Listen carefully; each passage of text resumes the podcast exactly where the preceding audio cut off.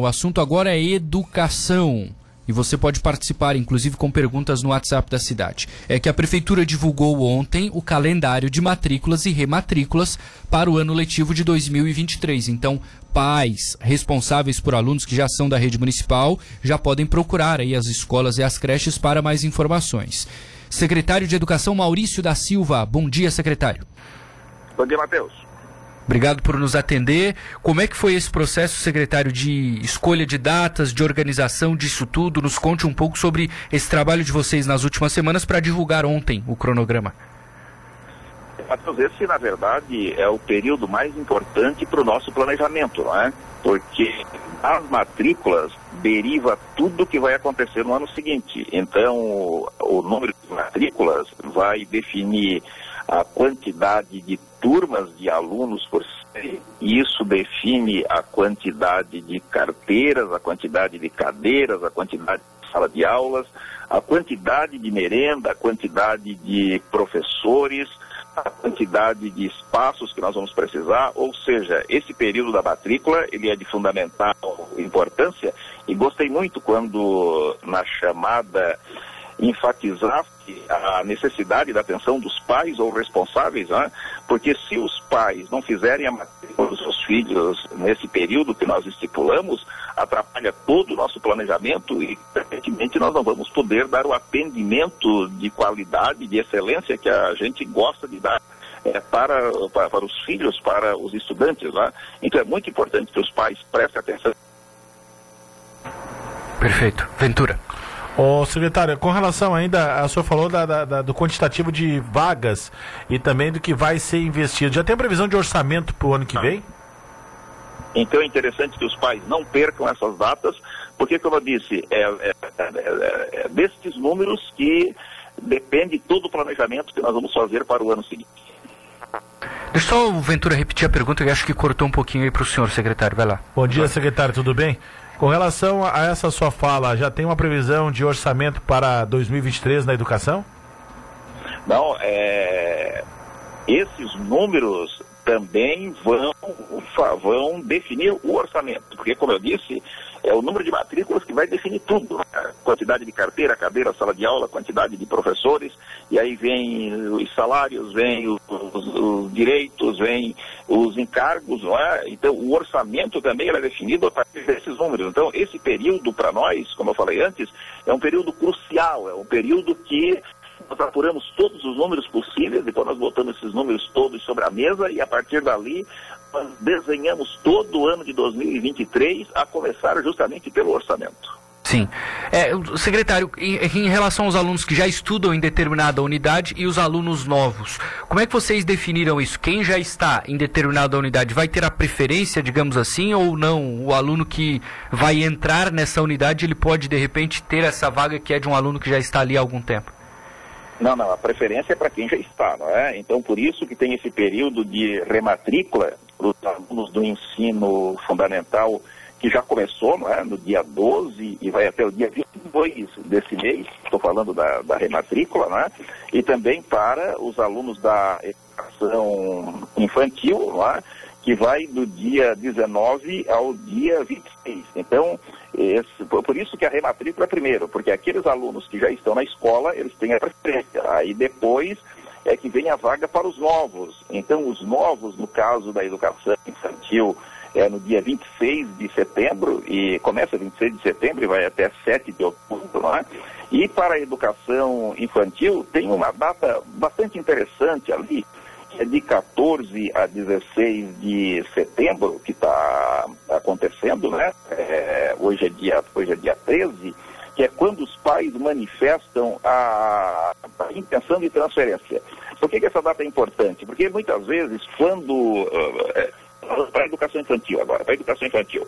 Porque muitas vezes, quando um pai procura uma vaga de creche, ele manifesta no cadastro três possibilidades. Quais são essas três possibilidades? São aquelas três escolas próximas da sua casa, né? Então tem a mais próxima, depois tem, aquela, tem um pouquinho mais distante, um pouquinho mais distante. E pode ser que na hora da matrícula ele pegou a terceira opção. Então ele manifesta agora, nesse período, a intenção de transferência. Ou seja, ele vai lá e diz assim, olha, eu gostaria de verificar se para o ano seguinte eu posso vir para essa escola ainda mais perto. Então, por isso, esse período de 14 a 16 é de fundamental importância, porque, como eu disse, aqueles pais que estão na terceira opção, eles podem vir para a primeira opção lá, se tiver vaga. Então é importante que todos vão escola, manifestem a sua intenção de transferência, porque isso interfere em todo o planejamento também que, a, que as escolas fazem para poder atender todos os estudantes. Os profissionais de educação, professor, que foram é, é, agraciados com concurso público e foram aprovados, eles poderão ter a oportunidade já para o ano que vem? Sim, com certeza. É, aqueles que foram aprovados no concurso já vão ser todos chamados para posse ainda no final de janeiro, início de fevereiro. É, no dia 7 de fevereiro, todos têm capacitação, tanto os novos, os que, que vão ingressar agora pelo concurso, quanto aqueles que já estão efetivos, e quanto os ACTs também, Eduardo, porque é, sempre vai ter ACT, sempre vai ter professor ACT, porque sempre vai ter professor titular, é, que vai se afastar por licença, por licença é, de tratamento de saúde, ou, ou, afasta para fazer mestrado, ou doutorado, ou coisa parecida. E também nós temos aqueles professores efetivos que estão exercendo função, por exemplo, de diretor de escola, de secretário de escola, que estão na fundação. Então, para estes precisa CT. Então, todo esse pessoal passa por um período de capacitação a partir de 7 de fevereiro. E no dia 14 de fevereiro, então, nós estamos iniciando as aulas com todos os alunos, tanto do fundamental quanto do infantil. Secretário, naquela época ali de férias, né, depois de terminarem as aulas, antes de iniciar o próximo ano letivo, muitas crianças acabam é, ficando em casa, os pais claro, tem que continuar trabalhando. Em alguns momentos a prefeitura fez aqueles polos educacionais. Isso vai acontecer de novo? Vocês têm essa previsão? Sim, vai acontecer. Já está no nosso planejamento. A única coisa que nós estamos mudando, Matheus, e a tua pergunta é importante para esclarecer isso. No ano passado, os pais fizeram a inscrição para o polo no mesmo período da rematrícula. Então, isso deu uma confusão muito grande, porque é, muitos pais confundem as datas. Então, esse ano nós separamos o período da matrícula e da rematrícula do período do polo. Então, por exemplo, agora nessa entrevista, nós estamos falando da rematrícula para aqueles que já estão e da matrícula para aqueles que ainda não estão na rede. Depois nós, vamos des... Depois nós vamos divulgar a outra data do polo para não haver a mesma confusão que houve no ano passado. Mas vai haver o polo sim, né? já está definido com o prefeito Juarez Lancer, o vice, o Caio, toda a nossa equipe da fundação, é, orçamento já realmente é, equalizado para essa função, está tudo certinho. Só vamos divulgar, como disse, em separado para não dar a mesma confusão que deu no ano passado. Mas já quero aproveitar também para falar de uma questão que a gente está resolvendo ao pouco, mas que precisa resolver mais, que é a seguinte, que é daquele pai que vai lá escreve o filho para o polo e depois ele não manda o filho para o polo. Quer dizer, ele, quando ele escreve, quando escreve o filho, ele está dizendo para nós, novamente, quantas, quantas cadeiras, quantos professores, quanto, quanto de merenda, quanto isso e quanto aquilo. E aí o que, que nós fazemos? Fazemos esse investimento prévio, porque não dá para contratar tudo isso em cima da hora. Aí se o pai escreveu o filho, não mandou o filho, é, não, não tem mais como é, descomprar, descomprar, quer dizer, então a prefeitura acabava botando uma, uma grande quantidade de recursos fora porque as crianças inscritas não foram.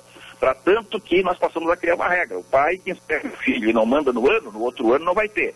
Então, depois que a gente passou a fazer essa regra, então disciplinou. Né? Então tem, tem ocorrido menos essa situação. Então, essa oportunidade é para os pais, senhores pais, senhoras mães. Se vocês precisarem do polo, é, vão lá e inscrevam os filhos, inscrevam e enviem os filhos, porque senão nós fizemos um gasto que depois fica fora porque ele não é devidamente utilizado. Tem aquelas questões que a gente compreende, tá? que acontece muito. Por exemplo, a mãe inscreve o filho para o polo, mas ela tem uma semana de férias tá? Então ela vai lá na escola e diz, ó, essa semana eu não vou encaminhar meu filho porque as minhas férias coincidiu com a dele, então eu vou ficar em casa com ele. Mas então é preciso que a mãe informe, né? E, a, e Isso assim evoluiu bastante, ficou muito, está tá ficando muito bom, mas é preciso que fique melhor ainda, né? essa comunicação da família com a escola para poder facilitar a nossa organização. E quando facilita a nossa organização, qual é o resultado? Nós vamos poder atender melhor os filhos, né? vamos poder atender melhor as crianças. Claro, e o dinheiro vai ser empregado de uma maneira melhor. Ventura. Professor, aproveitando a oportunidade, reunião semana passada, a orientação é que as crianças é, coloquem em dia a carneta de vacinação. Caso contrário, poderão ter problemas na rematrícula ou até na própria matrícula?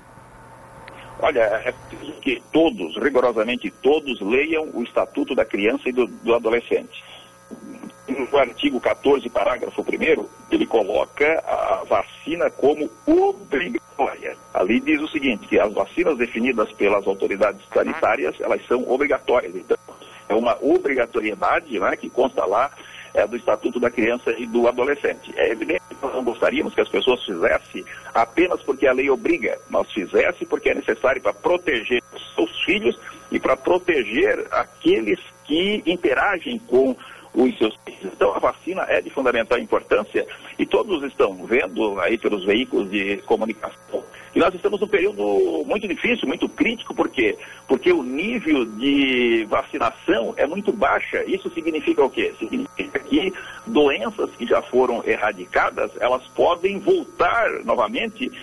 A questão da paralisia infantil, né, que já tem casos novamente aí é, em Nova York, né, no, no, no nos Estados Unidos e outras doenças que a gente já não ouvia falar mais, né, mas que estão aí de volta. Então, a, a, imunização é de fundamental importância. Então, por isso que nós estamos cobrando lá na lista de materiais a declaração do posto de saúde e já conversamos com o presidente da, da Fundação Municipal de Saúde e a sua equipe, né, já organizamos tudo lá para que os sejam atendidos, para que eles possam levar, sim, lá, junto com os documentos, a declaração de que a carteirinha da vacinação ela está de fato em dia. É, como eu disse, é uma, é, é uma proteção para a criança gratuita, né? Gratuita, a vacina é de graça, né? tem para todos lá, e para aquelas crianças que convivem é, umas com as outras. E essa obrigatoriedade está lá no Estatuto da Criança e do Adolescente. Perfeito, perfeito. Secretário Maurício da Silva, obrigado por atender a Rádio Cidade. Bom dia e bom trabalho. Eu lhe agradeço a possibilidade de falar com ambos e com seus milhares de atendentes. Bom dia a todos.